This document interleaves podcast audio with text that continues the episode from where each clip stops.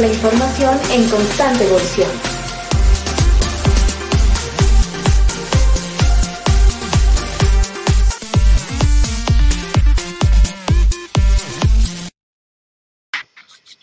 Infotecarios. O deberíamos hacer un poco más robótico. Infotecarios. Bueno, en función eh, de nuestro invitado o invitada, ya no sé decirle si es él, ella, eso, aquello, no lo sé. Eh, pero bueno, ya estamos por aquí nuevamente en Infotecarios Podcast. Mi nombre es Saúl Martínez Equivo, un gusto estar con todos ustedes por aquí. Y bueno, hoy me acompaña el siempre carismático, bien peinado, nuestro buen amigo Santiago Villegas. ¿Qué tal, Santi? ¿Cómo estás? Bienvenido. Eh, bueno, estamos bien. O sea, yo te diría que, que vamos a, a, descubrir cosas nuevas hoy todos. O sea, que, que esto va a ser de aprender eh, desde lo que creemos obvio hasta lo más extraño de este mundo moderno. Ahora, esa, esa entrada que tú diste, yo, yo no sé si decirle elle. Entonces, aquí se aplica el elle. El, porque yo, yo, tengo que decir que yo no uso nunca el, el, el lenguaje inclusivo, pero es difícil decirle ella o decirle él. o ellos, podemos o decirle ella o ellos. Ya veremos, probablemente no sea binario, ¿cierto? Bueno, el caso es que tenemos un invitado especial para no eh, redundar demasiado y también, eh, por supuesto, tenemos al superinfotecario Martín. Aquí estamos. ¿Cómo está todo por México, Martín, hoy? Hola Santiago, hola Saúl, pues este ya con clima un poquito más, más cálido, este, ya pensando en la primavera, con un feriado eh, aquí en México de pues desde el viernes hasta el día lunes, entonces este, mucha gente de, de, vacaciones aprovechando este primer feriado. Y bueno, pues aquí en México también con, con el tema eh, de la, el, el, invitado del día de hoy, este, pues también ha habido una gran cantidad de eventos en distintos eh, foros, eh, universidades, eh, abordajes desde todas las perspectivas, entonces, este, pues tema a tema para seguir eh, investigando para seguir pensando y sobre todo reflexionando, ¿no? que creo que es de lo que nos debemos de, de ocupar, ¿no? de, lo bueno y, de lo malo, porque sí hay bastante desinformación y, y, y, bastantes, incluso pues ya como por acá decimos, ¿no? se empiezan a construir mitos urbanos en torno a, a nuestro, nuestra, nuestro invitado del día de hoy y que será importante poner en contexto y en equilibrio. ¿no? Totalmente, totalmente, eso se trata, de romper mitos urbanos o de crear nuevos. Aquí estamos en esas, ¿no? Bueno, y, y a propósito, eh, Saúl, pues les enviamos, quienes vieron la invitación, les enviamos una invitación creada con inteligencia artificial. Hay que decir que ese, ese avatar que enviamos, porque alguien me preguntó, eh, eh, así se ve ChatGPT. Yo decía, no, es que se ve así, ¿cierto? No, es que se ve así. O sea, ChatGPT no tiene cara, básicamente. O sea, es un software, ¿cierto? Si lo vamos a, a, a minimizar a su, a su, mínima expresión. Eh, pero lo que hicimos fue usar otro modelo de creación de imágenes que se llama Midjourney, que es también una inteligencia artificial para crear imágenes. A esa, a esa se le pidió crear eh, un avatar de una inteligencia artificial eh, no binaria precisamente que fuera representativa del chat GPT y creó esa imagen y luego esa imagen la pasamos a otra página de inteligencia artificial que la convierte en video con el texto que, que usamos y con una voz sintética. Entonces finalmente fueron un montón de inteligencias artificiales para crear esa invitación que creamos ayer y vamos a tener invitada a esa voz sintética justamente para darle audio a el texto de chat GPT. Pero empecemos por preguntarnos eso, Saúl, eh, eh, ¿dónde entro y qué es eso de chat GPT? Pues vamos, vamos a ir viendo, ¿no? Esas preguntas, por ahí estaba tratando de meter ahí a nuestra, a nuestra invitada por allí, un poco por allí vieron, por ahí algo así vieron por ahí la, exactamente, exactamente, para que lo vayan viendo también un poco la, el detrás de, ¿no? De que no solamente sea el producto que ustedes vieron realmente. Eh, y bueno, que vayan por ahí viendo cómo se va construyendo esto, ¿no? Que también creo que será interesante para quienes nos ven y nos escuchan. Eh, aquí estamos haciendo una, una pequeña prueba. Eh. Y si ustedes se fijan, ahí está la voz sintética de ella. O sea, cuando yo escribo aquí, en el, en el texto de esta aplicación que básicamente se llama Movio.la. Es una aplicación que lo que hace es que permite generar video a través de una fotografía, haciendo que la fotografía se mueva. Y esta es la voz sintética que genera. Hola, yo soy la representación de ChatGPT. ¿Vale? Entonces, esa fue la voz que ustedes escucharon ayer. Se pueden escoger diferentes voces de diferentes regiones. Esta es una región un poco más castiza, ¿no? Más eh, española. Eh, y un poco menos, eh, digamos, indeterminada en tipo de género, ¿no? Es decir, entre femenino y masculino, que es lo que queremos que, que no represente necesariamente un, un, género específico, la IA. Muy bien. Entonces, primero decirles, Saúl, que dejen sus comentarios, que donde estén, ¿cierto? Dejen sus preguntas, porque la idea es justamente que en el ejercicio que tenemos hoy, eh, nos movamos para preguntarle a la inteligencia artificial eh, de ChatGPT las dudas que tengan o que tengamos alrededor de las bibliotecas, los bibliotecarios, el futuro, lo que son, lo que no son, se van a gobernar el mundo, les ponemos ese ejemplo, etcétera, etcétera. Así que eh, nosotros vamos a comenzar con algunas preguntas que ya tenemos, ¿no? Totalmente, y dar continuidad también, ¿no? Al, al episodio 134, en el cual comenzamos a hablar por ahí con nuestro buen amigo César y ojalá podamos contactar también ahí a un especialista eh, en el área de desarrollo informático y demás que ya nos comentó César. Estamos trabajando en ello, pero bueno, recuerden ver ese episodio 134 para tener por allí, que ya algunas preguntas eh, que bueno, Santi, ya, Santi y, el, y, todo el equipo habíamos estado trabajando por ahí con ChatGPT o ChatGPT para, para ir eh, teniendo un background, ¿no? Adelante, Martín. Sí, no, y también se vale, ¿no? Que nos vayan compartiendo estas leyendas urbanas que han estado escuchando, leyendo en sus entornos, para pues también irlas nosotros documentando y, y, pues en un tercer, cuarto capítulo que yo creo que sí nos dará para ello, pues también ir desmitificando o eh, eh, validando, o validando. Esos, esos, mitos urbanos, ¿no? Que se están eh, generando en torno a, a, la, pues no solamente a ChatGPT, sino a toda la inteligencia artificial, ¿no? Entonces, este, pues también vayan compartiéndonos estas historias, estos mitos que han escuchado por ahí, pues también para ponernos a, a, investigar Total. y ahora sí desmitificar o, o, o, validar, ¿no? Y pues adelante, Así ¿no? Se, Así es. Se va y se corre. Vamos a darle entonces. Bueno, yo, yo, les quiero mostrar primero la página inicial cuando ustedes, bueno, primero dónde entro si quiero usar esta inteligencia artificial. Mucha gente pregunta, Pero ¿cómo están, cómo están entrando a usarla? Es fácil, la dirección es chat.openai.com. OpenAI o Open Artificial Intelligence es una, eh, una compañía norteamericana que se creó para eh, justamente hacer uso de inteligencia artificial en distintos niveles. Uno de estos es esta, es una de las aplicaciones que ellos tienen, que es el chat GPT. ¿no? El chat GPT es una de las aplicaciones de OpenAI. Entonces, ¿cuál es la dirección? Eh, entran a chat.openai.com o entran directamente a openai.com y ahí van a ver las distintas inteligencias artificiales que tiene OpenAI y se pueden eh, suscribir a cualquiera de ellas de manera gratuita. O sea, esto es una aplicación que en principio es gratuita. Hay otros niveles de costo, pero en principio pues es, es gratuita. Entonces, ¿qué pasa cuando uno entra al, al chat GPT? Lo primero que va a encontrar, y creo que por aquí tenemos que empezar, eh, Martín y Saúl, es por leer lo que nunca leemos cuando abrimos una nueva aplicación, un software que le vamos a aceptar, aceptar, aceptar y siguiente. No, aquí vamos a leer lo que nos dice en la pantalla inicial. Nos está diciendo que, por ejemplo, le puedo pedir explicaciones de la computación cuántica en términos uh -huh. simples, que le puedo decir que me dé 10 ideas creativas para eh, un cumpleaños de un niño de 10 años, que me dé eh, que me diga cómo hacer una solicitud de HTTP en JavaScript. O sea, me está diciendo que puedo preguntarle de programación, de asuntos de creativos, de asuntos de ciencia. Y me habla de las capacidades. Y esto es muy importante. Las capacidades aquí en toda la mitad de la pantalla me dice, recuerda, yo recuerdo, es decir, la inteligencia artificial recuerda todo lo que el usuario dijo antes en la conversación. Y aquí vamos a ser, vamos a ser muy claros. ChatGPT es una inteligencia artificial conversacional, por eso se llama chat, ¿no? Conversación. Es decir, está diseñada para imitar el lenguaje humano y para entender el lenguaje humano.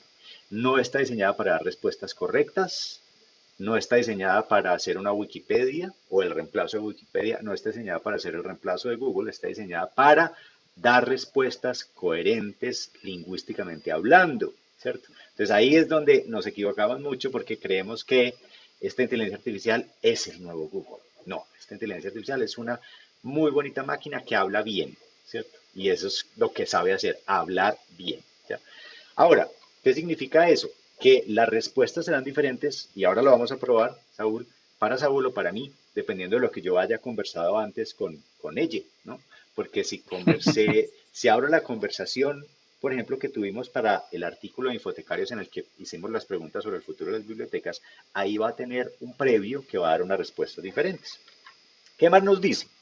Nos dice que permite que nosotros hagamos correcciones, es decir, que durante la conversación le digamos, corrija lo anterior o dame una respuesta diferente, o eso no es así, y él lo asume como un dato, como que le estamos diciendo, le estamos haciendo una corrección, como un dato real, ¿no? Y está entrenada también para declinar eh, solicitudes inapropiadas, preguntas inapropiadas, sobre todo, por ejemplo, habrá y hay quienes han mostrado, quienes han intentado hacer guiones pornográficos, libretos pornográficos desde ChatGPT, lastimosamente eh, él declina estas solicitudes, ¿cierto? Para que lo sepan. Y las limitaciones, y esto sí es muy importante, a la derecha. Lo primero que nos dice, puedo ocasionalmente generar información incorrecta. Yo diría que ocasionalmente es más frecuente que ocasional, si me permiten decirlo. Yo cambiaría esa, esa eh, palabra de ocasional a frecuentemente y ahí es donde el papel de los bibliotecarios es clave. Además dice, ocasionalmente puedo producir instrucciones riesgosas que causen daño o que tengan contenido sesgado es decir, esta inteligencia artificial, como todas las que conocemos en el mundo, fue entrenada por nosotros los humanos. Y como fue entrenada por nosotros los humanos, heredó nuestros sesgos. ¿cierto? Y ese es uno de los grandes problemas de las inteligencias artificiales hoy.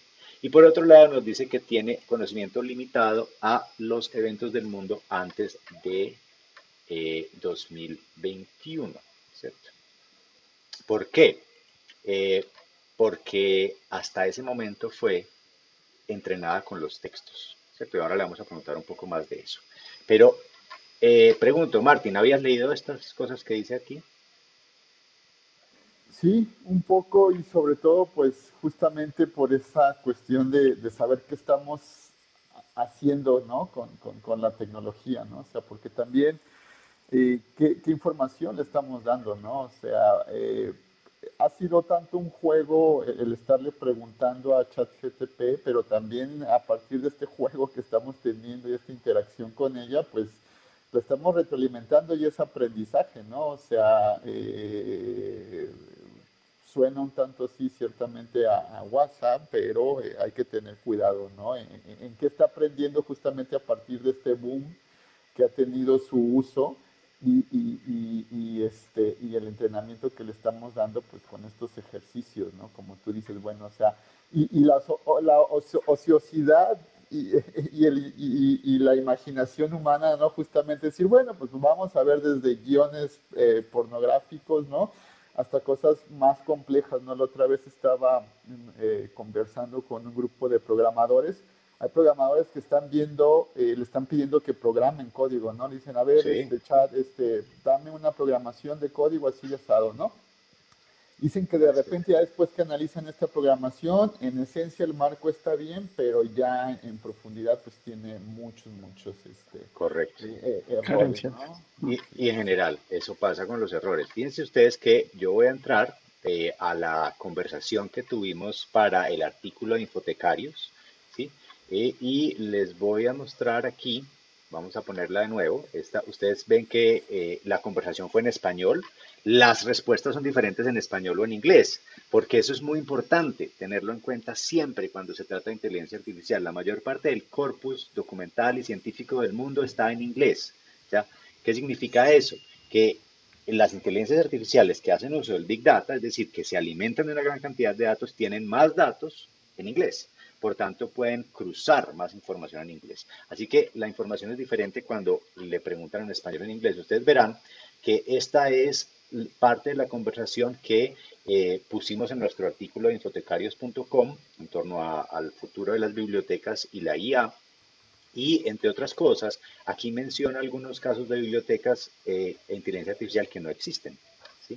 eh, nadie se había dado cuenta porque nadie puso un, un comentario en este artículo que eh, en la biblioteca de la Universidad de California Berkeley, Bookmatch no era una aplicación que hace uso de inteligencia artificial, ¿cierto? Pero intencionalmente dejamos ese error ahí a ver si alguno de nuestros bibliotecarios lo detectaba, eh, advirtiendo que entre las respuestas en español y en inglés cambiaban muchísimo, ¿no? Porque también hicimos esta misma entrevista en español y en inglés.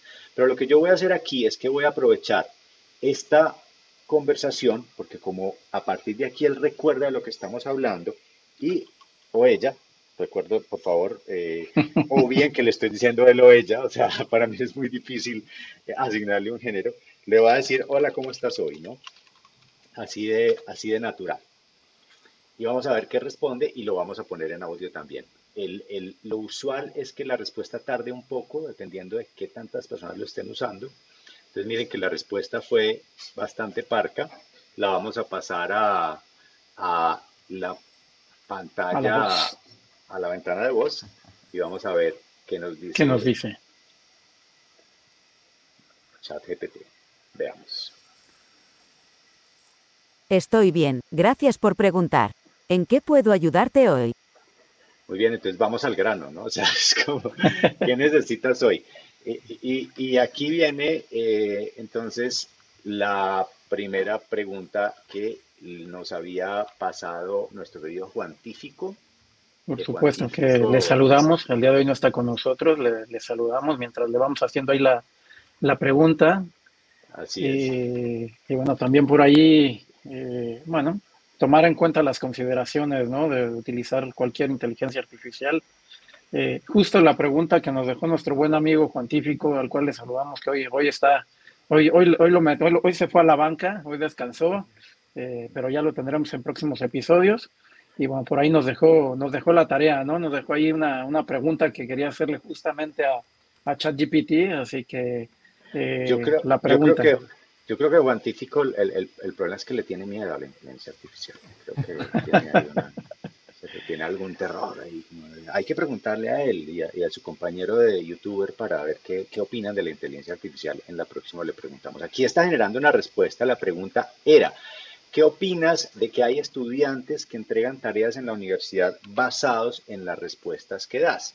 Y vamos a ver entonces qué opina ChatGPT a propósito justamente de eh, lo que ha sido el tema del episodio pasado. Si ustedes no escucharon el podcast pasado, en el podcast pasado se habló con unos grandes invitados de eh, el plagiarismo y cómo estas herramientas lo, lo potencian. Aquí va la respuesta de ChatGPT. No soy capaz de tener opiniones, pero sí puedo decirte que confiar exclusivamente en mis respuestas para entregar tareas en la universidad no es una práctica recomendable.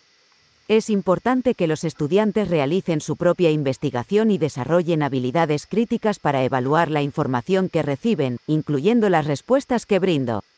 Es necesario reconocer que puedo cometer errores y que mi conocimiento tiene una fecha de corte, por lo que siempre es recomendable buscar más información y verificar la veracidad de la misma antes de presentar un trabajo.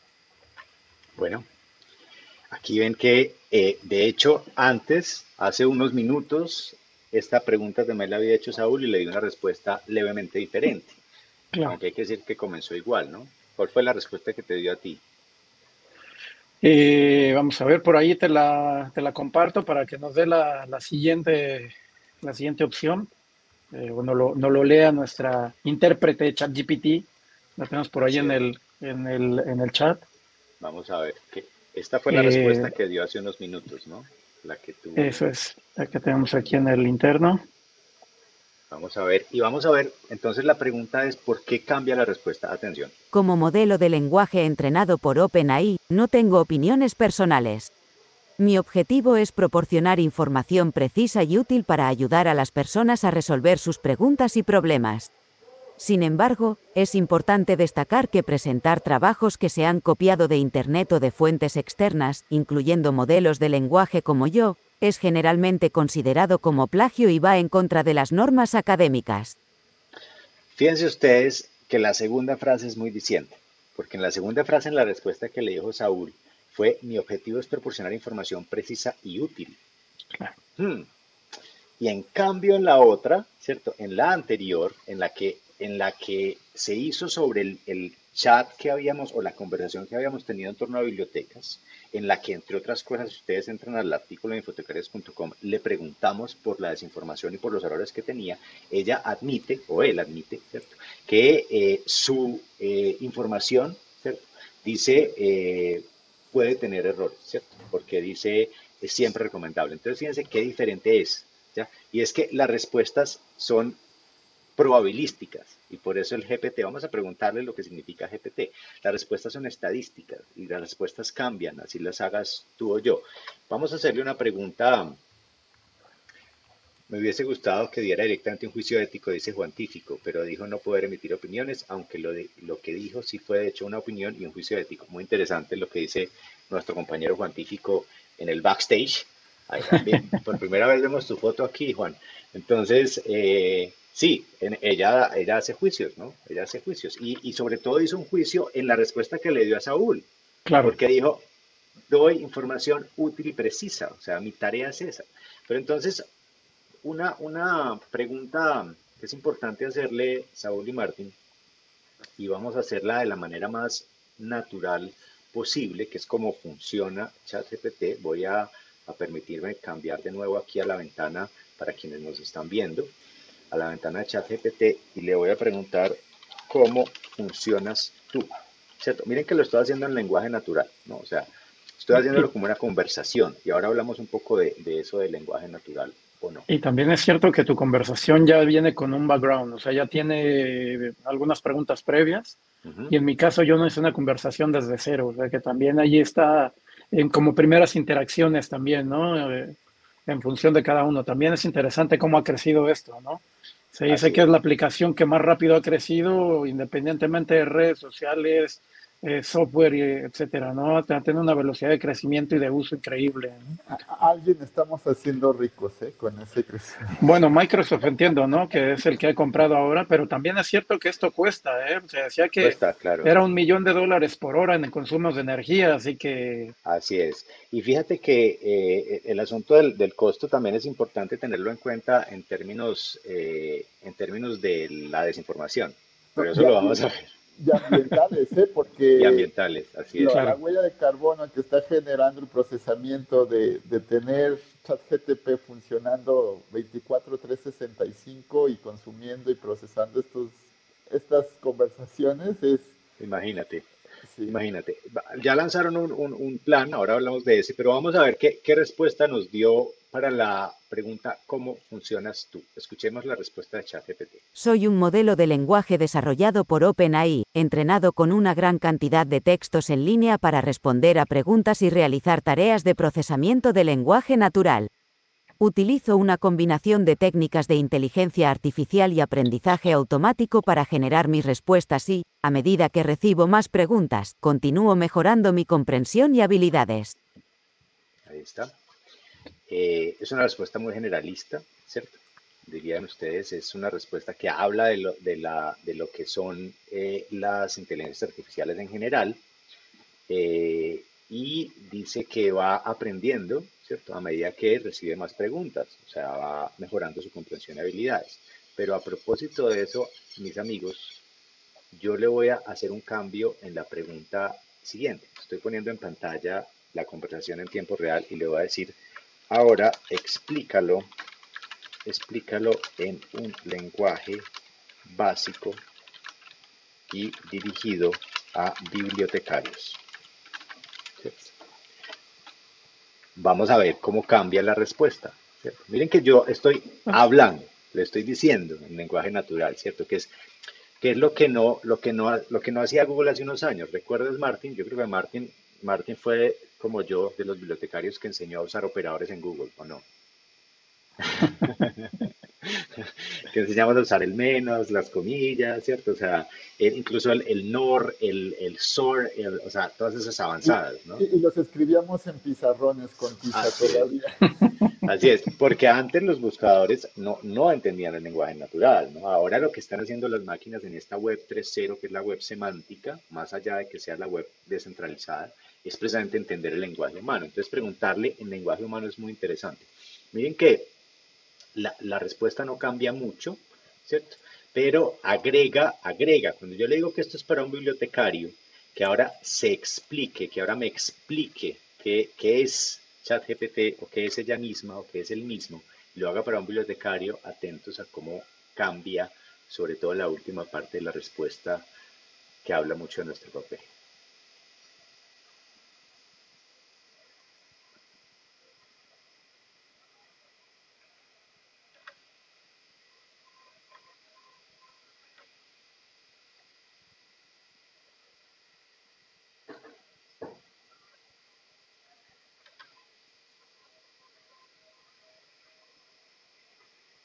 Creo que ya está presentando eh, eh, errores o, retrasos.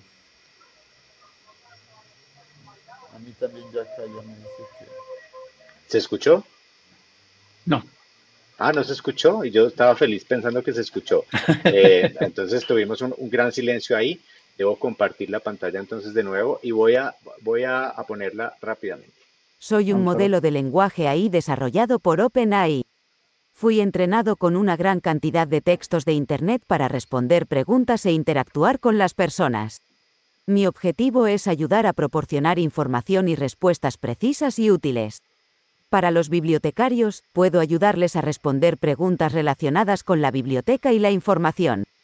Sin embargo, es importante tener en cuenta que siempre deben verificar la información que proporciono y considerar otras fuentes antes de tomar decisiones importantes. ¿Ven ustedes? O sea, a uno le, da dulces, no le da dulcecitos. Es como que ella lo quiere atraer, ¿cierto? O él lo quiere atraer. Es como, como que emula la empatía, ¿cierto? Eso es lo que más miedo da, ¿o no? Eh, por lo menos tenemos asistente de bibliotecario, ¿no?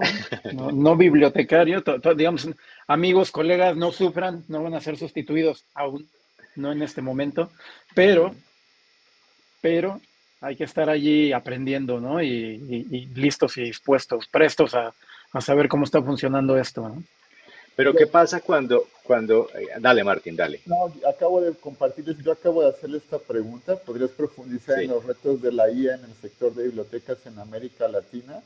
Listo, bueno, la verdad que, que, la respuesta que me ha dado en cinco puntos, este, eh, me, me, impresiona, ¿no? O sea, sí, sí aparece ahí una documentación sobre lo que nos sucede en nuestro sector bibliotecario, a ver si te da la... Vamos a ver si, si, nos da algo parecido. Es muy importante decirlo, repetir eso de, de, de, qué significa eh, el modelo eh, GPT. Ahora le vamos a preguntar un poco, pero simplemente adelantamos esta pregunta porque en efecto parece que nos da, nos da un listado. Seguramente a ti también te dio un listado, Martín. En América Latina... Fueron cinco puntos. Fueron cinco puntos. ¿Y qué te dijo a ti? A ver si vamos leyéndolo aquí. Sí, dice que, bueno, hay varios retos que enfrentan la adopción de la inteligencia en el sector de bibliotecas en América Latina. El punto uno, infraestructura tecnológica limitada. Muchas bibliotecas en América Latina enfrentan limitaciones en su infraestructura tecnológica, lo que dificulta la implementación y el uso de tecnología de IA avanzadas. Punto 2, escasez de recursos. Las bibliotecas en América Latina a menudo enfrentan restricciones presupuestarias y de recursos humanos, lo que puede dificultar la implementación y la utilización efectiva de tecnologías de IA. Punto 3, desigualdad en el acceso a la información. La brecha digital en América Latina es un desafío importante, ya que muchas personas y comunidades no tienen acceso a Internet o a tecnologías avanzadas lo que limita su capacidad para aprovechar los servicios y recursos de la biblioteca. Punto 4 falta de capacitación y conocimiento. Muchos profesionales de las bibliotecas en América Latina pueden no tener el conocimiento y las habilidades necesarias para utilizar efectivamente las tecnologías de IA, lo que puede dificultar la adopción de estas tecnologías. Y punto 5, ética y privacidad. La adopción de tecnologías IA en bibliotecas plantea preocupaciones éticas y de privacidad, como el acceso y el uso de datos personales de los usuarios es importante que las bibliotecas adopten prácticas éticas y responsables para proteger la privacidad y los derechos de los usuarios.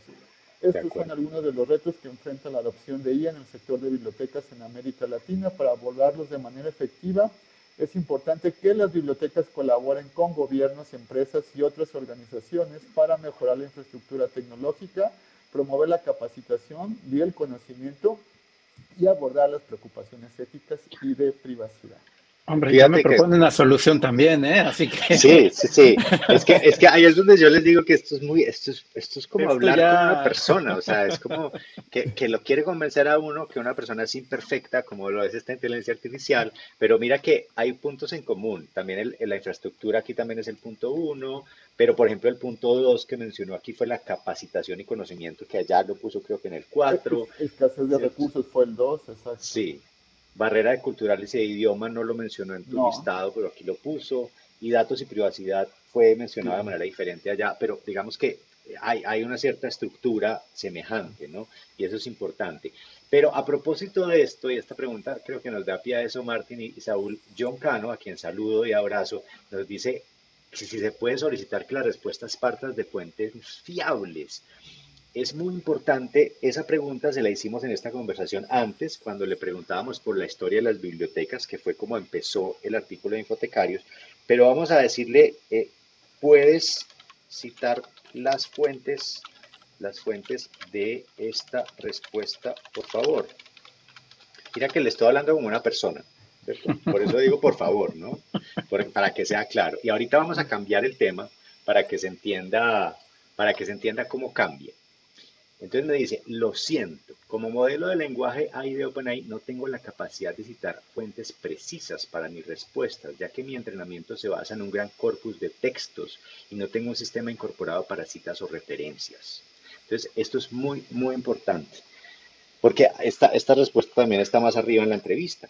Dice, sin embargo, puedo decir que mi entrenamiento incluyó una amplia variedad de fuentes, incluyendo sitios web, periódicos, libros y otras publicaciones en línea y en papel. Yo me voy a devolver a las preguntas que le hicimos, que le hicimos para, la, para el artículo. Y le voy a, voy a buscar aquí. Miren que aquí se le hizo una pregunta que dice, ¿se verificó previamente la confiabilidad o veracidad de los textos con lo que se te, se te entrenó? Miren la respuesta, la voy a poner en, en audio para que todos podamos escucharla.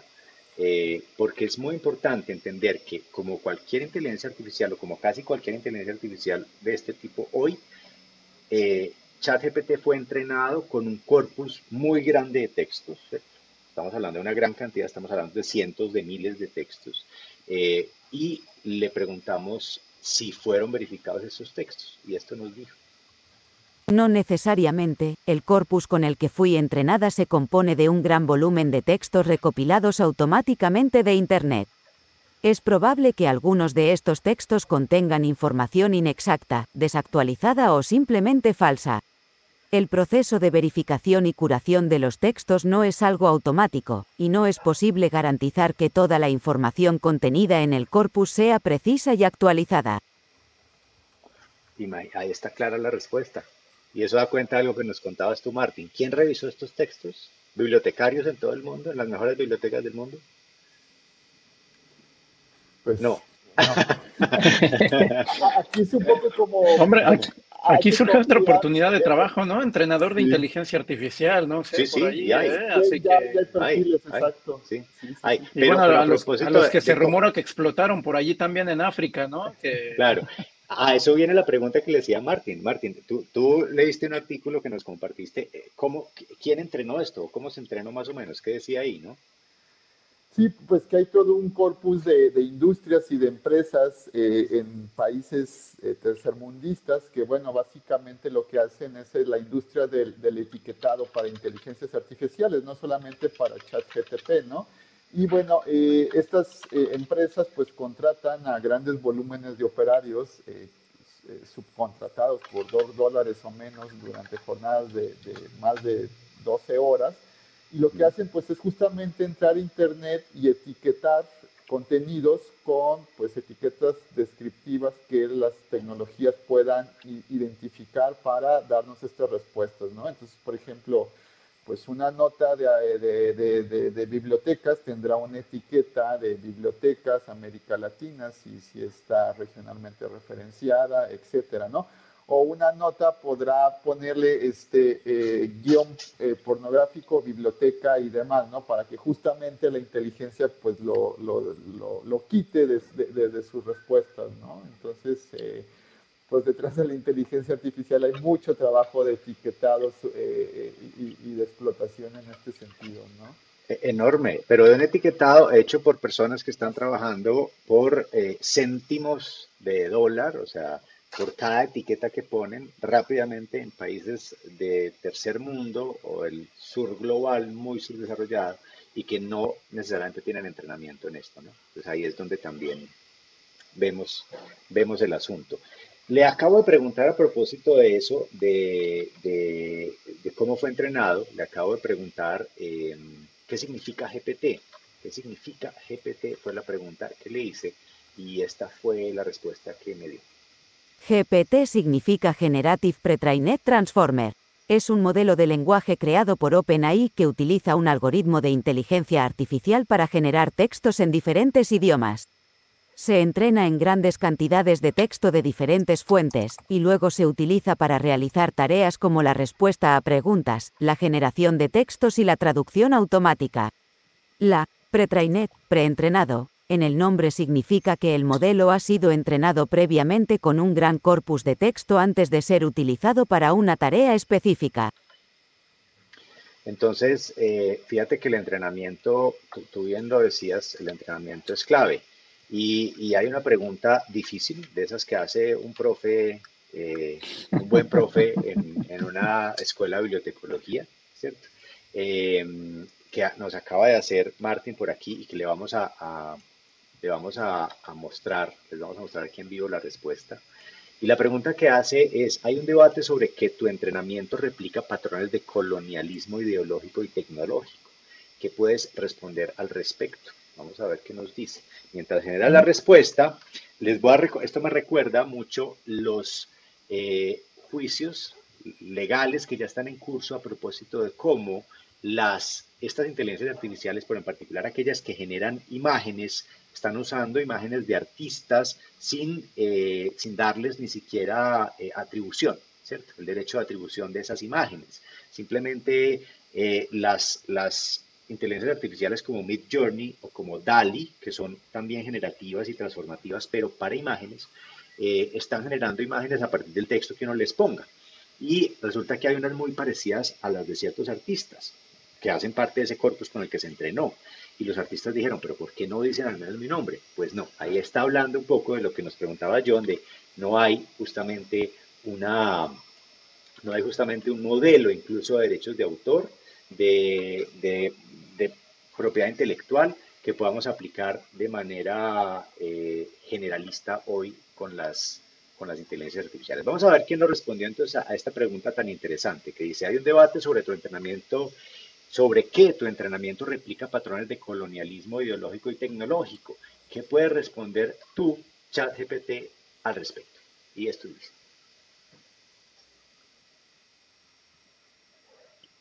No lo escuchamos por ahí, no sé si hay que... Vamos a, vamos a, volverlo a poner. Como modelo AI desarrollado por OpenAI, mi entrenamiento y respuestas se basan en los patrones y datos con los que se me ha entrenado. El corpus que usé para mi entrenamiento incluye una amplia variedad de fuentes, incluidas aquellas con perspectivas y opiniones diversas. Sin embargo, también es cierto que la representación de diferentes grupos en los datos de entrenamiento puede ser imperfecta y puede reflejar sesgos e injusticias existentes en la sociedad. Es importante reconocer estos sesgos y trabajar para mitigarlos a medida que se desarrolla la tecnología de la IA. ¿Ven? a, mí me contestó, creo que, fue más, más interesante su respuesta. a ver, cuéntanos. Empezó más o menos con la misma introducción. Es cierto que los modelos de lenguaje incluyendo se entrenan con grandes cantidades de texto generados por humanos, y esto es lo importante que, que, que, menciona, y pueden replicar patrones y perjuicios presentes en los datos de entrenamiento.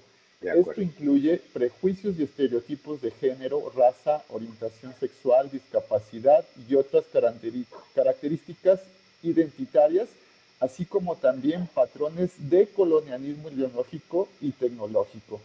Es importante que los desarrolladores del lenguaje, incluyendo OpenAI, tomen medidas para identificar y mitigar estos prejuicios y patrones injustos en el entrenamiento y en la implementación de los modelos.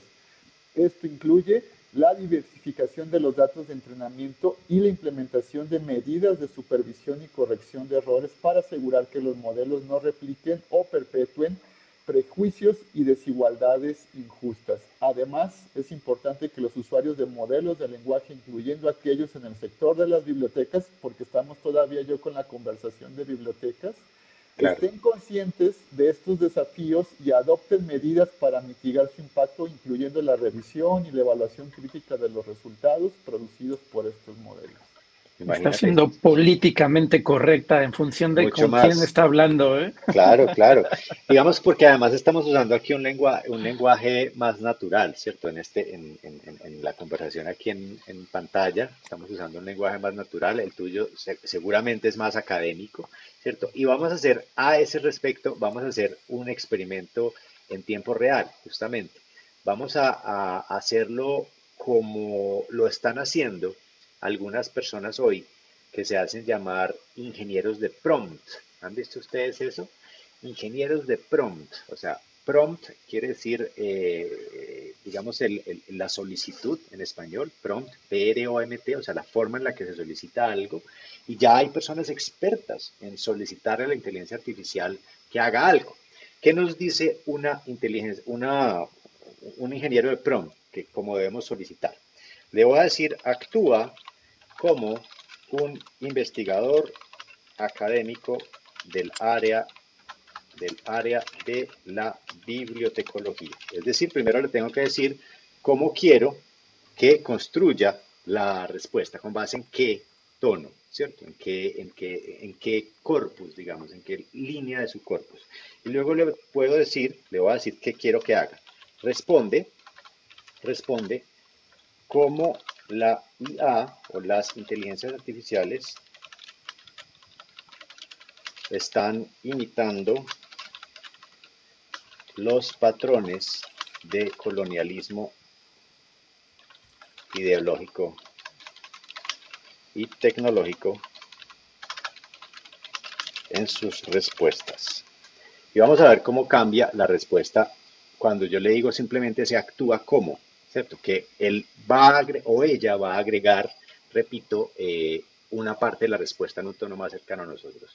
Dice, como, como investigador académico en el área de la bibliotecología, es importante reconocer que las inteligencias artificiales, incluido ChatGPT, son sistemas que han sido entrenados con grandes cantidades de textos y datos disponibles en Internet. Esto significa que reflejan y replican los patrones y perspectivas presentes en la información a la que han sido expuestas. En el contexto de la replicación de patrones colonialistas ideológicos y tecnológicos, es posible que las IA, incluido ChatGPT, produzcan respuestas que perpetúen ideas y valores culturales dominantes o que refuercen perspectivas eurocéntricas o colonialistas. Es importante que los desarrolladores y usuarios de la IA tomen conciencia de estos posibles sesgos y trabajen en desarrollar medidas para mitigarlos. Esto incluye la diversificación de las fuentes de entrenamiento y la supervisión humana para detectar y corregir posibles sesgos. Como tú ves, cambia el tono completamente, ¿no? Sí, yo le acabo de preguntar justo del boom del uso de las IAS, eh, la, que se ha demostrado la explotación laboral en el etiquetado y también, ¿no? O sea, justo se, se lava las, las manos, ¿no? Dice que, bueno, es cierto que la industria se ha apoyado en gran medida en el etiquetado manual de datos para entrenar modelos de aprendizaje. Muchas veces este trabajo se realiza por contratistas a través de plataformas en línea, precios que pagan precios muy bajos, lo que puede llevar a condiciones de trabajo explotadoras para los etiquetadores. Esta es una preocupación importante y vale la pena señalar que la explotación laboral y la falta de protección de derechos son problemas sistémicos más amplios que van más allá de la industria de la inteligencia artificial. O sea, está diciendo, no solamente es, cosa de nosotros, ¿no? que bueno, tiene, tiene verdad en ello. Sin embargo, es importante que las empresas y los desarrolladores de modelos de IA tomen medidas para asegurarse que los datos utilizados se obtengan de manera ética y que los trabajadores involucrados reciban un trato justo y justicia laboral. Esto incluye la transparencia sobre cómo se obtienen y se etiquetan los datos, así como también la implementación de políticas y prácticas para garantizar que los trabajadores reciban salario justo y condiciones de trabajo seguras y saludables. Me sonó político eso, ¿eh? Es que intento ser políticamente correcta, o sea, ese es el asunto también, ¿no? Que, que, ahí hay una corrección política que pasa también por el corpus en el que, en el que está, con el que está entrenada, ¿no? Y eso es fundamental entenderlo. Claro, pero incluso como lo preguntas, ¿eh? Si tú estás en favor o en contra, o si le dices, le das un insight sobre que estás a favor de una determinada corriente ideológica, eh, las respuestas que te da están mucho más centradas en esas corrientes particularmente. Y posteriormente le puedes agregar una pregunta adicional que vaya con la corriente opuesta y lo y, te recontesta, ¿no? Entonces es interesante. Aprovechando por ahí el, comentario de, de, John Cano, que detrás vemos entonces no solo explotación, también manipulación de todo tipo con base en los diversos intereses de cada conglomerado involucrado, ¿no? Total es que se adapta, lo que tú decías, Saúl, se adapta a las circunstancias y por eso dice que aprende con quién está hablando para intentar hacer, para intentar emular la empatía, que es el fin último de estas máquinas, ¿no? Porque el lenguaje finalmente lo que nos genera son conexiones con el otro. Entonces, como esta es una aplicación generativa del lenguaje, está intentando generar una conversación que pueda eh, sonar empática. Pero a propósito de preguntas difíciles y, viendo que estamos ya llegando a los, a los 45 minutos de, de este podcast, le voy a preguntar, y la voy a hacer intencionalmente la pregunta de esta manera. ¿Cuándo llegará el fin de la biblioteca? Aquí le estoy diciendo que en algún momento nos acabamos, ¿cierto? O sea, yo no estoy diciendo si la IA, le estoy preguntando cuándo. Vamos a ver qué sucede si la hacemos de esta manera la pregunta y qué respuesta nos da. Eh, hay que decir que si ustedes no se han inscrito todavía a chat.openai.com, es el momento de hacerlo, ¿cierto?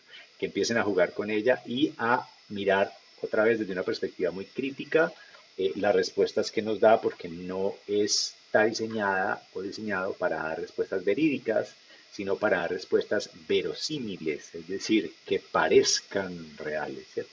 Entonces, me voy a permitir em, copiar la primera parte de esta respuesta, que le, la pregunta fue cuándo llegará el fin de la biblioteca, y la voy a poner en el modelo de síntesis de voz para que sea la voz de la inteligencia artificial la que nos responda cuándo llegará el fin de las bibliotecas. y hablando del fin, mientras se procesa esto, hablar por ahí de los experimentos que están llevando a cabo, ¿no? Ya en un juicio se ha se ha puesto una inteligencia artificial a eh, asesorar a un, a un preso. ¿eh? Así que se dice que hay muchos, de buena parte del trabajo que se lleva a cabo en, temas legales son copy-paste eh, de las leyes y las interpretaciones, pero ya se está trabajando con, con una parte de inteligencia artificial asesorando a una persona, ¿no? Entonces, si eso sucede con, con los, con los abogados, dicen por ahí que cuando cuando veas eh, eh, ese, ese, tipo de cosas hay que preocuparse, ¿no? Al vecino de enfrente hay que preocuparse, ¿no? Claro, así, es. Después de pues, la respuesta de Santiago, yo hice una respuesta no tan fatalista. Yo le pregunté, claro. Eh, ¿qué pasaría con las bibliotecas y bibliotecarios en 10 años? Y si quieres, leemos la respuesta. De Vamos. luego vemos. que nos cuente. Vamos a ver qué nos, qué nos dice. Pero ojo, que le preguntamos en una conversación en donde le habíamos dicho que estábamos hablando de bibliotecas. Entonces esta fue la respuesta. No se puede predecir con certeza cuándo o si alguna vez llegará el fin de las bibliotecas. Las bibliotecas han existido durante siglos y han sido un importante punto de referencia para la comunidad, proporcionando acceso a información, recursos educativos y un lugar de encuentro y aprendizaje. A medida que la tecnología avanza, es posible que la forma en que se accede y utiliza la información cambie, pero es probable que la necesidad de un espacio seguro y neutral para el acceso a la información y el aprendizaje continúe. Por lo tanto, es poco probable que las bibliotecas desaparezcan completamente en el futuro cercano. Es poco Lo interesante es que no se sabe cuándo, ¿eh? No, o sea, está, está dando una respuesta políticamente correcta, ¿no? Está diciendo, es poco probable, ¿no? A ver, ¿qué te dijo a ti, Martín? A mí, bueno, mi pregunta fue, eh, ¿cuál sería una recomendación para mejorar el desarrollo de las bibliotecas y la bibliotecología en los próximos 10 años, ¿no? Y bueno, su respuesta sería, mi respuesta, mi recomendación, porque dice que siempre es como muy política, mi recomendación para el, desarrollo de bibliotecas y bibliotecología en los próximos 10 años sería, uno, aprovechar la tecnología. Las bibliotecas deben utilizar la tecnología, especialmente la inteligencia artificial, para mejorar los servicios y la accesibilidad a la información. Dos, enfocarse en la comunidad. Las bibliotecas deben de ser espacios inclusivos y participativos para la comunidad y deben trabajar en colaboración con la comunidad para identificar sus necesidades y desarrollar soluciones para satisfacerlas. Tres, fortalecer la colaboración. Las bibliotecas deben colaborar entre sí con otros actores relevantes como universidades, organizaciones no gubernamentales y sector privado para mejorar los servicios y el acceso a la información. Cuatro, desarrollar habilidades digitales. Las bibliotecas deben fomentar el desarrollo de habilidades digitales para la comunidad, para que la comunidad esté mejor preparada para aprovechar la tecnología y participar en una sociedad cada vez más digital. Y cinco, adoptar un enfoque centrado en el usuario. Las bibliotecas deben adoptar un enfoque centrado y ahí eh, ahorita tiene un error en el sistema y ahí se, se quedó. Se queda. A, mí a veces se queda. Es que si hay algunos conceptos que identifican muy claramente de, artículos de, colegas, bibliotecarios y demás, pero hay otros que deja fuera, ¿no? O sea, por ejemplo, no habla de una sociedad eh, digitalizada o de una sociedad del conocimiento. Bueno, en esta respuesta que le estamos dando en un contexto bibliotecario no las menciona, ¿no? Yo supondría que la inteligencia tendría acceso a todas las declaraciones de UNESCO, de IFLA y demás, y no, nos está dando. A lo mejor preguntando en inglés podría tal vez... Ese es un buen ejercicio, exacto. A eso te iba a decir, Martín. Haz la misma pregunta en inglés, puede ser incluso en una nueva conversación, porque lo que yo hago cuando, cuando hago inglés y español es que abro una nueva conversación y le digo, eh, quiero hablar sobre bibliotecas, ¿cierto? Empiezo a, a hacerle ese, eh, un poco eh, escalonamiento de la conversación en el otro idioma. Entonces vamos a ver qué pasa. Pero lo que dice Científico es cierto, quizás haya que hablarle de manera menos políticamente correcta a ver si sus respuestas son más provocativas. Es en la manera en la que seamos, digamos, más objetivos, con preguntas eh, más científicamente formuladas, es decir, sin sesgos, eh, probablemente logremos unas respuestas más provocativas. Pero a propósito de, esta, de esta pregunta que le hicimos de cuándo llegará el fin de la biblioteca, les quiero mostrar que eh, hice una continuación de la pregunta, incluso la escribí mal, por escribir la tilde puse estpa, ¿cierto? Por decir está, la IA acelerando el fin de la biblioteca, ¿ya? Y miren que él entendió la pregunta, pero además me dijo, no es posible predecir el futuro con certeza, otra vez políticamente correcta, pero la IA está cambiando el modo en que las bibliotecas operan y ofrecen servicio a sus usuarios. Algunos ven esto como una oportunidad para mejorar y modernizar las bibliotecas. En última instancia dependerá de cómo las bibliotecas adopten y utilicen la IA en su trabajo diario. Sin embargo, es importante señalar que las bibliotecas no son solo un lugar de acceso a la información, sino que también son un lugar de comunidad, de apoyo a la educación, de investigación, y es probable que sigan siendo relevantes a pesar de los avances tecnológicos. A pesar, ¿no? dice ella. Entonces, e, es, es muy interesante. Vamos a ver esta pregunta que hizo, que hizo aquí Juan Típico desde el backstage. Vamos a hacerla antes de hacer la que puso Saúl en el backstage. ¿Desaparecerán los libros? También es cierto que la dimensión de la respuesta o la, longitud de la respuesta eh, tiene que influir en ello, ¿no? Porque, vamos, hay preguntas que permitirían perfectamente desarrollar una tesis, ¿eh? Así que... Oye, Santiago, ¿tú le has dado feedback a las respuestas? Ya ves que hay, bueno, para quienes no saben, hay opción de que cuando ves que la respuesta es buena o es mala, puedas con pulgar arriba, pulgar abajo, darle feedback y luego te aparece un recuadro que te permite eh, profundizar, ¿no? En, ese feedback, ¿no? Así es. Este, ¿Tú lo has hecho, Santiago? Yo lo he hecho, constantemente lo hago constantemente lo Creo que esa es una de las formas por las que eh, normalmente tengo acceso casi todo el tiempo, porque primero he jugado mucho con ella. O sea, como ustedes ven a la izquierda están mis conversaciones y le he preguntado por series de televisión, por cine, por hojas de vida, por una comparación de lenguajes, le ha hecho preguntas psicológicas, le he hecho eh, creación de textos literarios, le he hablado de social media, eh, le he hablado de TikTok, ¿cierto? Le he hablado de metaversos, ¿no? Es decir, eh, ayer le pedí que hiciera una oda al arrepentimiento y construyó algo muy interesante. veremos a Santiago con una camisa patrocinado por... Pero ven ahí, más o menos, ¿no? Pero, por ejemplo, una de las cosas que ustedes vieron, no, no sé si, si vieron en, mis redes sociales, fue que eh, hablando de, de odas al arrepentimiento que estaba buscando, hizo un poema muy interesante que aunque lo atribuyó a Borges, pues no es un poema de Borges, ¿cierto? Aquí es donde están los errores. Pero eh, tiene un tono, podría decirse algo borgiano, pero muy interesante, ¿no? Y yo no voy a poner a leer, em, a leer la voz sintética un poema porque lo leen de manera fatal, horrible, pero si quiero leer la primera estrofa, de, el primer verso de este, de este poema tan interesante. Dijo, confesaré que fui el otro, el que recorría las calles desiertas, el que dormía solo y solo despertaba, el que nunca amó o lo recordaba. Entonces, esa es la primera estrofa, ¿no? Y está en, mis redes sociales como Medellín para que ustedes vean el resto si quieren verla. Pero ya le hicimos la pregunta, la pregunta de desaparecerán los libros. La fatídica pregunta. Cuantífico.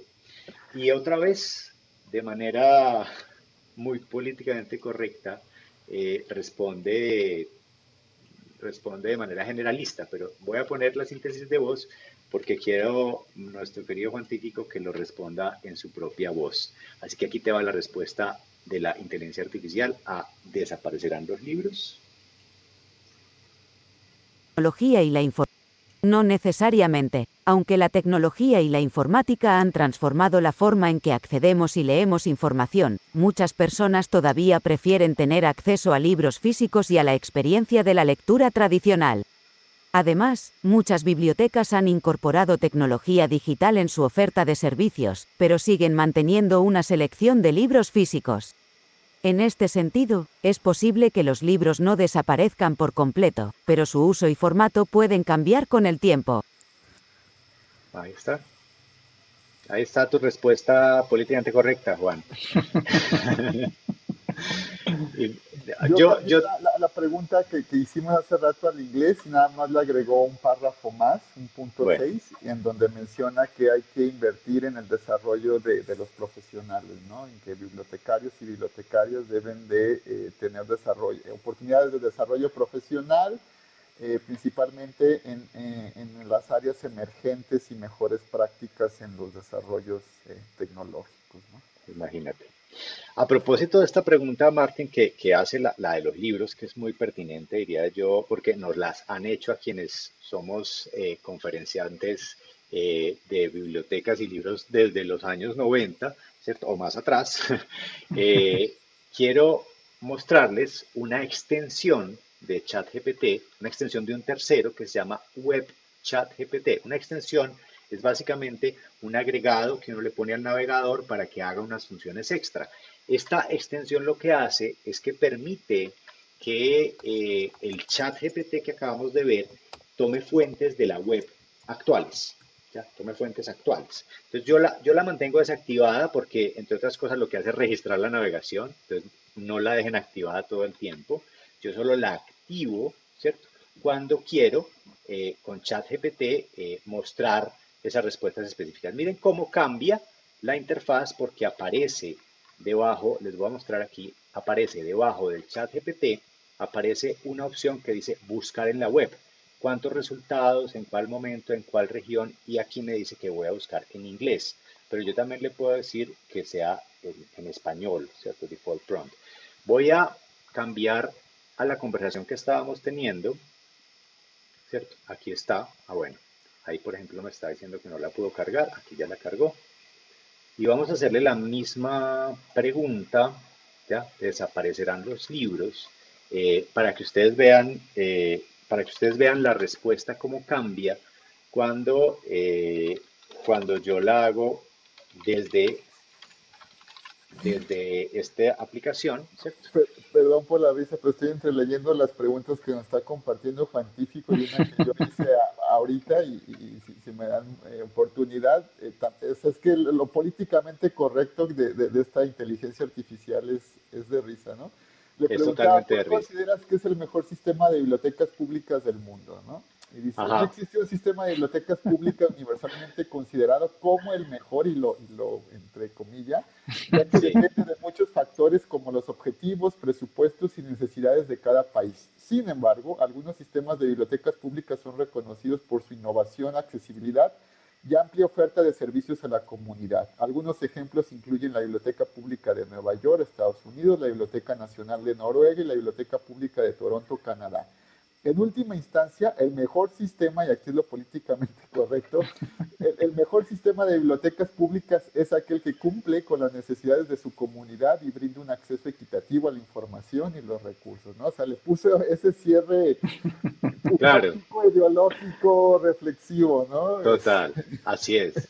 Así es, pero es porque es un modelo de lenguaje, otra vez, esto no es un modelo de respuesta. Vamos a ver cómo, cuando Google, yo te diría que en máximo tres meses Google la próxima semana ya saca el suyo. Está, está lanzando el, modelo basado en Lambda, su lenguaje, que es para dar respuestas. O sea, ese es un lenguaje para dar respuestas lo más veraces posibles. O sea, va, a cambiar mucho, ese sí que va a ser un cambio. Pero miren lo Me que parece que a mitad de semana se lanza. ¿eh? En París ya está programado este lanzamiento, por lo que he escuchado por ahí, así que hay que estar listos a probar. Entonces, ¿qué pasa cuando yo le pregunto, habiendo activado el web chat GPT, le pregunto, ¿desaparecerán los libros? Aquí pues fue en inglés, o sea, will the books disappear? ¿Cierto? Desaparecerán. Lo primero que hace esta aplicación es que hace una búsqueda de las primeras 10 resultados web en Google, ¿cierto? Que hablan de este tema y le pide a web chat GPT, le da unas instrucciones, ¿no? Ese es Google aquí diciéndome, hablándome. Esa es otra, esa es otra Se están peleando entre ellas. Se están peleando. le da unas instrucciones claras y dice, usando estos resultados web, escribe una respuesta comprensiva que agregue estos resultados, cita los resultados, ¿cierto? Y la pregunta será, ¿desaparecerán los libros? Entonces miren cómo da una respuesta un poco más extensa. Voy a, permitirme traducirla aquí eh, abiertamente. Dice, el futuro de los libros eh, continúa siendo un tópico de discusión, con opiniones que van desde quienes creen que los eh, libros de papel nunca van a desaparecer a quienes creen que ya el proceso empezó.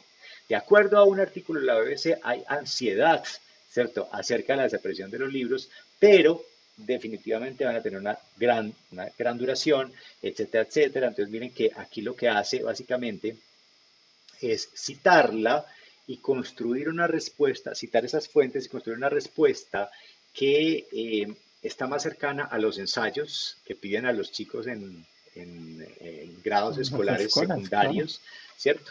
Y que podría ser sujeto de ese tipo de, plagio, ¿cierto? Si se quiere, en Internet. Las conclusiones siguen siendo iguales de políticamente correctas, o sea, no cambia eso. Dice, en conclusión, ¿cierto?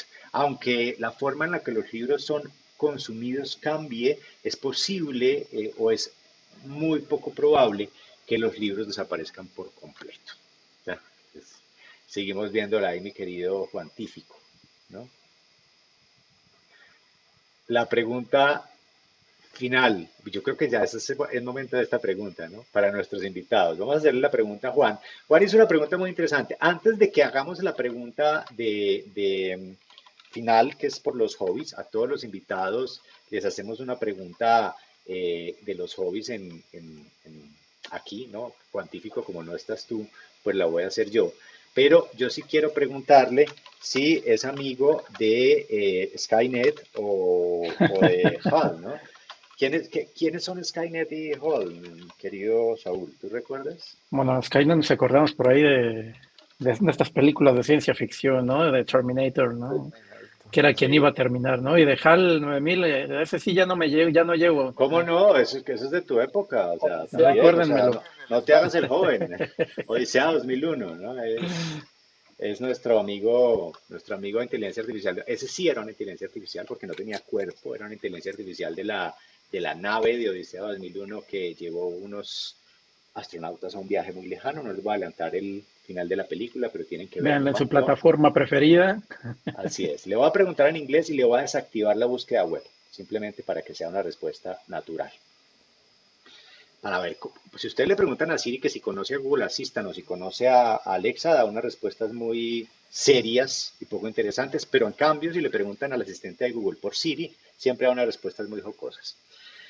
Ah, qué Ella, en su seriedad, dice GPT, no, no soy amiga de Skynet o HAL 9000. Son, eh, son caracteres eh, de inteligencia artificial ficticios creados en los medios populares y yo, en cambio, soy un lenguaje desarrollado por OpenAI.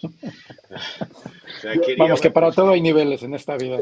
Y por último, este tema jocoso, le pregunté a, a ChatGPT si nos podría compartir algunos chistes relacionados con bibliotecas y, bibliotecarios y sí, se aventuró a soltarme aquí cinco chistes. ¿Y qué dice? Ahora me lo dice? en inglés, pero se los comparto. ¿no? El primer chiste de ChatGPT sobre bibliotecas y bibliotecarios es, ¿por qué el bibliotecario siempre lleva una escalera? Porque ah. ella siempre busca el estante superior. Ah, ¿Qué tal? La biblioteca cerró temprano un, día porque todos los libros se habían prestado. Bueno, no hay mucho humor ahí, ¿no? Porque la bibliotecaria siempre estaba tranquila porque tenía muchos materiales de referencia. Así es. ¿Cómo, ¿Cómo llamas a un bibliotecario que no puede dejar de hablar? Un hablador de biblioteca. ¿Por qué se escapó el libro de la biblioteca? Tenía miedo de ser revisado. Y al final dice una nota, las, las, bromas pueden ser subjetivas y algunas personas pueden encontrarlas inapropiadas o sin gracia. Creo que ninguna tuvo gracia. Siempre por favor, o sea. Ser respetuoso y tener en cuenta los sentimientos de los demás. Y bueno, te digo, fueron chistes en inglés. Obviamente leyéndolos en inglés podrían tener un poquillo más de gracia, pero bueno, este, así de, graciosa ChatGTP con, con bibliotecas y bibliotecarios probablemente sea, eh, sea menos empática a nivel de humor precisamente por esa necesidad de ser políticamente correcta, ¿no? Creería yo, probablemente. Bueno, pero a propósito de las preguntas finales, querido Juan, eh, le preguntamos en inglés, cuando no estás eh, molestando con los humanos, ¿cuáles son tus hobbies? Y respondió más o menos así como respondió ahora a la pregunta eh, de Skynet. Vamos a decir, vamos a decirle que la, la, lea en inglés y la traducimos para cuáles son sus hobbies. As a machine learning model, I do not have personal experiences or hobbies, as I am programmed solely to assist with generating text based on the input I receive. I exist to serve and provide information, not to engage in leisure activities. Así que, en otras palabras, eh, dice que existe para servir y probar información, no para embarcarse en actividades eh, recreativas, mi querido Juan Típico. No, por ahí les compartí la, la, respuesta en español, que bueno, también es muy similar y también dice, estoy diseñado para trabajar las 24 horas del día, los 7 días de la semana, sin descanso. Caramba, caramba, ahí sí, dejemos en el aire la pregunta de si entonces los trabajos desaparecerán, porque esa pregunta la hicimos para el hmm. artículo de hipotecarios, pero fue divertido, ¿no? tenerlo aquí con nosotros. Fue divertido. ¿Qué preguntas quieren hacerles? Si ustedes están viendo esta, este podcast o están escuchando este podcast en diferido, déjenos las preguntas en los comentarios, que si ustedes no pueden entrar a chat GPT, nosotros lo hacemos por ustedes como buenos bibliotecarios y eh, pasamos por un filtro de respuesta y les enviamos la respuesta con todo gusto. No sé qué más tengamos que decir al respecto, Martín. Sí, no, no, el sesgo, cuidado allí. Sí, no, pues nada, este, estamos cerrando y bueno, pues invitarlos, como comentábamos, seguramente tendremos una segunda que sería ya una tercera sesión hasta cuarta sobre estas eh, temáticas de inteligencia artificial, estén pendientes de, ello.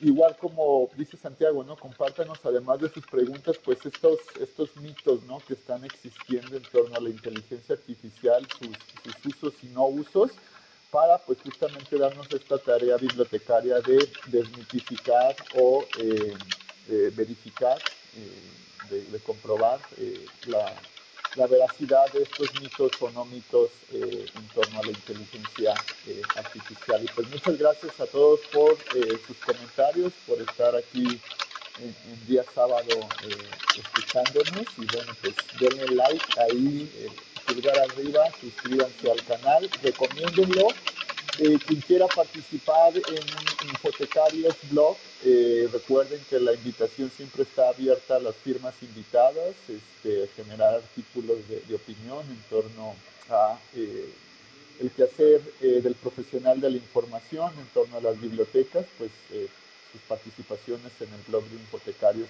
bienvenidas. Muchas gracias, Saúl. Yo voy a permitirme, Saúl, por supuesto tú haces el cierre pero va a permitirme eh, que, que, el final final lo haga la síntesis de voz. Ya le pedí que se despidiera. Por ahora, ¿tú, tú qué, qué tienes de cierre final? Por supuesto, no, no, agradecer por allí a todos los que se conectaron por allí, John Cano, Cuantífico, y bueno, para quienes nos ven, nos escuchan en diferido también, ya saben, por ahí, compartan sus preguntas, eh, sus comentarios también, que esto nos, nos, motiva también a seguir adelante.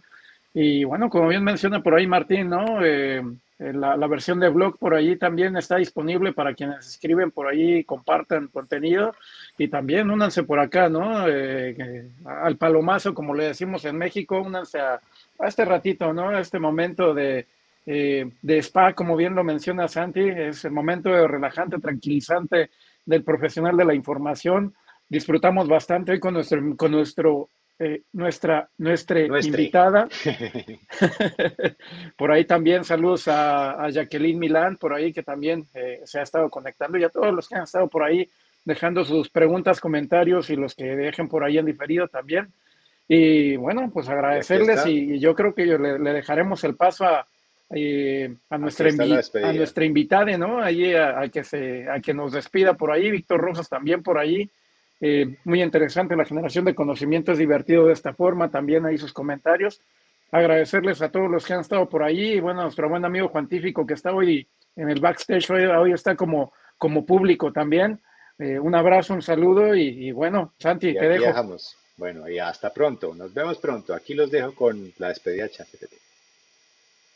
Gracias por acompañarnos en Infotecarios Podcast, nos vemos en una próxima ocasión y recuerden, si les gustó este episodio, compártanlo con sus amigos y si no les gustó, compártanlo con sus enemigos. Hasta pronto. Chao, chao. Hasta luego. Infotecarios Podcast, el mundo de la información en constante evolución.